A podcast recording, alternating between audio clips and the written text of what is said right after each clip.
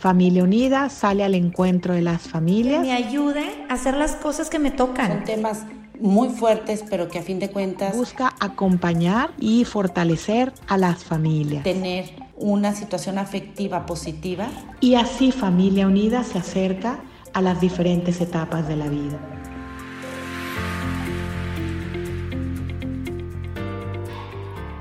Hola, ¿qué tal querida familia? Bienvenidos a este episodio de Acompañando Familias, un podcast de Familia Unida Internacional. Yo soy Dulce Juquila Hernández Gordillo. Soy licenciada en Ciencias de la Familia y formo parte del proyecto Familia como consejera familiar. Los saludo desde la bellísima ciudad amurallada de San Francisco de Campeche. Nos estamos acercando a un tiempo especial hoy quiero compartirte algunas claves para una vivencia profunda de la Semana Santa y juntos así ir preparando nuestro corazón para volver a lo esencial, poniendo en orden nuestras prioridades y llegar a una meta común, que es volver a Dios. Y devolver a Dios al mismo tiempo el lugar que le corresponde en nuestras vidas, el primer lugar. Mm, en este momento no importa qué tan lejos o cerca te encuentres de Dios, de la iglesia. Es un buen tiempo para contemplar con ojos nuevos, con los ojos del alma, los misterios de la pasión, muerte y resurrección de nuestro Señor, para en ellos poder recordar cuál es la esencia de nuestro cristianismo. Un buen momento entonces es este para acercarte. Por eso recuerda que hay actitudes que favorecen, y son tres, de las que te quiero comenzar a platicar la oración, los sacrificios y la confesión. Te invito a hacer una oración para comenzar juntos este encuentro, que a la vez puede ser un encuentro de oración. Ven Espíritu Santo, ven por medio de la poderosa intercesión del Inmaculado Corazón de María, tu amadísima esposa. Ven Espíritu Santo, ven por medio de la poderosa intercesión del Inmaculado Corazón de María, tu amadísima esposa. Ven Espíritu Santo, ven por medio de la poderosa intercesión del Inmaculado Corazón de María, tu amadísima esposa. En el nombre del Padre, y del Hijo, y del Espíritu Santo. Amén. Habíamos hablado de tres puntos o tres actitudes que favorecen a tener una mirada contemplativa. Es la oración, los sacrificios y la confesión. La oración brota del corazón, surge como una respuesta al sabernos hijos amados de nuestro Padre. Los sacrificios son actos diarios que, al ser transformados por amor y ser ofrecidos con una intención especial, pueden llegar a ser cofres de oro para la sanación y liberación de muchos corazones. Y bueno, el sacramento de la confesión nos ayuda a volver a la vida, a la vida de la gracia, para resucitar con Cristo que venció a la muerte con el amor.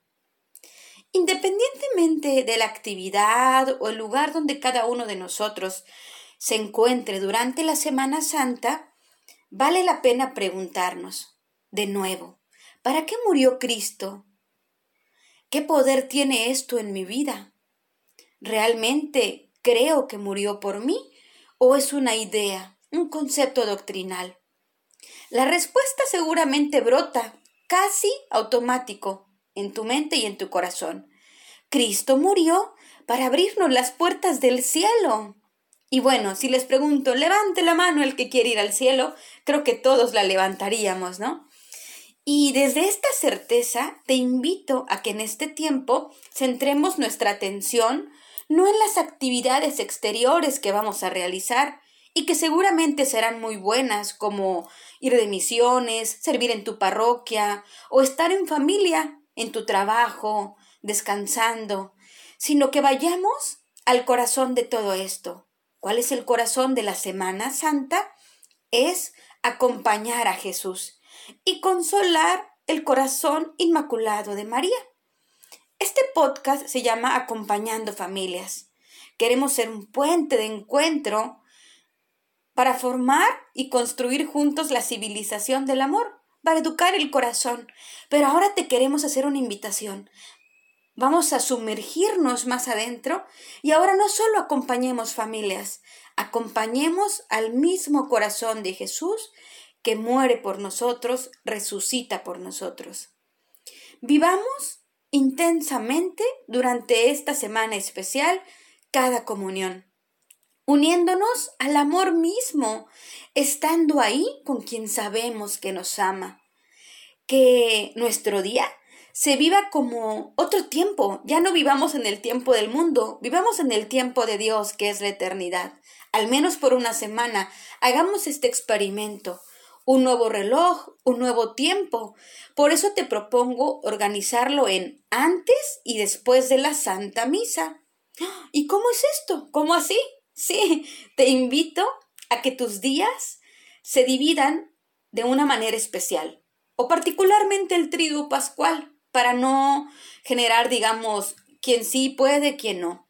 Vive el trido pascual en preparación al encuentro que tendrás con Jesús en la comunión con Jesús en cada uno de sus misterios.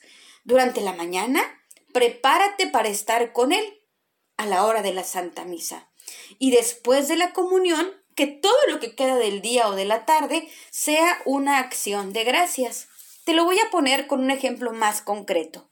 Cuando vayas a comulgar, recuerda, si estás en Domingo de Ramos, estoy recibiendo a Jesús en su entrada triunfal. Si tú comulgas el jueves santo, sabes que está Jesús en ti en la agonía, en Getsemaní. Si comulgas el viernes en la liturgia, sabes que recibes a Jesús, que dio la vida por nosotros en la cruz. Si comulgas el sábado, recibes a Jesús resucitado. La liturgia es bellísima porque actualiza el misterio. Esta es como una manera práctica de comulgar diferente, que todo tu día sea un antes y después de la misa. Antes, preparación todo el día y después acción de gracias, no dejando de hacer las actividades que te tocan. Y sabes, para lograr acompañar los corazones de Jesús y de María, ayuda mucho profundizar en la sagrada liturgia, como te comentaba, entender por qué la iglesia de una manera tan bella tiene un lenguaje lleno de símbolos, colores, aromas, que nos comunican verdades eternas. Vamos a conversar en este momento de algunos puntos que cada día se viven en la Semana Santa y que vale la pena recordar. No será una catequesis extendida de cada día de la semana, porque para eso creo que valdría un episodio para cada día, pero sí vamos a hacer una síntesis juntos de qué detalle puede llamar nuestra atención cada día para orar con una mirada contemplativa como te invité desde el principio. El domingo conviene que enfoquemos nuestro corazón en el nombre especial que le da la liturgia. Nosotros le conocemos como Domingo de Ramos, pero el nombre propio es Domingo de la Pasión. Esto nos ayuda a comprender cómo este anuncio nos revela el gran amor que Dios tiene por nosotros al entregar a su Hijo para nuestra salvación. O por ejemplo, la palabra Osana que se proclama al ondear los ramos significa viva, sálvanos, da salud. Y vaya que en este tiempo necesitamos de todo eso, la salud del alma y la salud del cuerpo. Ojalá que nuestra oración, ahora al levantar las palmas, los ramos durante la procesión, sea una oración continua de intercesión por tantos corazones necesitados de salud de alma y cuerpo. Ahora pasemos al jueves santo. Uno de los momentos clave es la última cena que se realiza en el cenáculo. Recordemos que para los judíos esa sala era especial, era en la que recibían a los huéspedes distinguidos.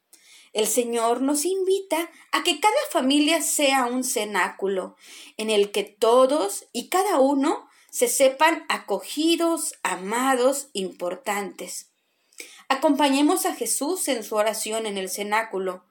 Hay una parte que se llama la oración de la unidad, en la que dice, Padre, que todos seamos uno, y que se encuentra en el Evangelio de San Juan y puede ser también una, una lectura de oración, ya que brota del mismísimo corazón de Cristo antes de dar su vida por nosotros. Ese día, por ejemplo, en la consagración, en la Santa Misa, el sacerdote dice, esta misma noche.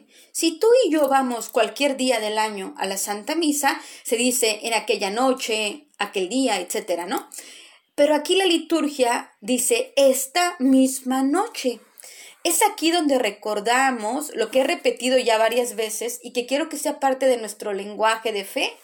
La liturgia, los misterios de fe se actualizan en el momento presente. Es decir, estamos ahí en el mismo instante donde ocurre esa gracia, esta misma noche. Por eso, la adoración al Santísimo Sacramento también se hace en una urna o en un tabernáculo cerrado, en el sagrario cerrado, y no expuesto y radiante en una custodia como una adoración de cualquier jueves del año, porque sabemos que Jesús está entregándose por nosotros. Y precisamente antes de la gloria viene la cruz, viene el sacrificio. Pasemos ahora al Viernes Santo. El Viernes Santo el sacerdote, al iniciar la adoración de la cruz, se postra rostro en tierra, se despoja de sus vestiduras, de los ornamentos, y se ofrece por nosotros como víctima del sacrificio pascual. Se ofrece porque es Cristo mismo el que se entrega en él. Aquí ayuda a contemplar también a nuestra Madre Dolorosa, que tiene un sitio importante. Ella es la mujer profetizada en el Génesis, la mujer que aplastará la cabeza de la serpiente. Ella está ahí, al pie de la cruz. En los antiguos sacrificios en el templo judío, era el sacerdote el único que permanecía de pie al interior del santo de los, santos, mientras los demás se encontraban postrados en el momento del sacrificio. Vemos entonces aquí cómo María tiene un papel principal y también protagonista junto a Jesús. Ella es corredentora, al permanecer de pie junto al sacrificio de su Hijo. Ella, la que más sufrió, estaba ahí, consolando, y permanece ahí para nosotros, entregando su corazón como un refugio seguro, como ella misma lo profetizó después en Fátima. Su inmaculado corazón será nuestro refugio seguro y el camino que nos lleve a Dios. Pasemos ahora al sábado santo. Por la mañana, ¿qué hacemos? Permanecemos junto al sepulcro. Y aquí tenemos una oportunidad excelente para cultivar una actitud de recogimiento. ¿Se acuerdan cómo San Pablo es a la vez contemplativo y conquistador, ¿no? La oración y la acción. Bueno, yo te invito a tener estos estos mismos sentimientos del corazón de Jesús, del corazón de María, en recogimiento, en medio de nuestras actividades y responsabilidades. Tengamos siempre a Cristo como nuestro único pensamiento y que nuestro único deseo sea acompañarlo y mejor aún si lo hacemos en familia, unidos en oración, aunque estemos haciendo una actividad en el trabajo, en el servicio, con lo que sea que estemos realizando, en lo que sea que estemos, permanezcamos unidos al corazón de Jesús. Este mismo día, el sábado, de acuerdo al calendario lunar, sabemos que por la noche se celebra la vigilia pascual, la más noble y grande de las acciones litúrgicas de la Iglesia en la que se une el cielo con la tierra. ¡Wow! Así se proclama en el pregón pascual y que los invito a todos a meditar.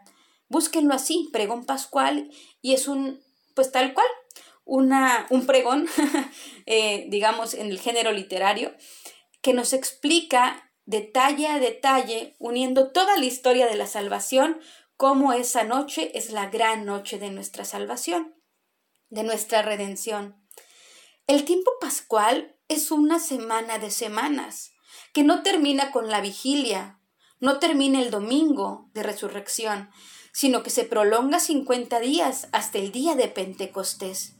Cuando volvemos al cenáculo y ahora junto a María, la esposa del Espíritu Santo, intercediendo por nosotros en oración, nos llama de nuevo y nos envía para que no tengamos miedo de ser testigos de la luz. Y si en María, por obra del Espíritu Santo, vino nuestro Salvador la primera vez, también en nosotros repetirá su obra y nosotros naceremos a una nueva vida, en comunión de amor con los sagrados corazones. Es así como te invito a acompañar a Jesús durante esta Semana Santa. Bendita y alabada sea la pasión de nuestro Señor Jesucristo y los dolores del Inmaculado Corazón de María.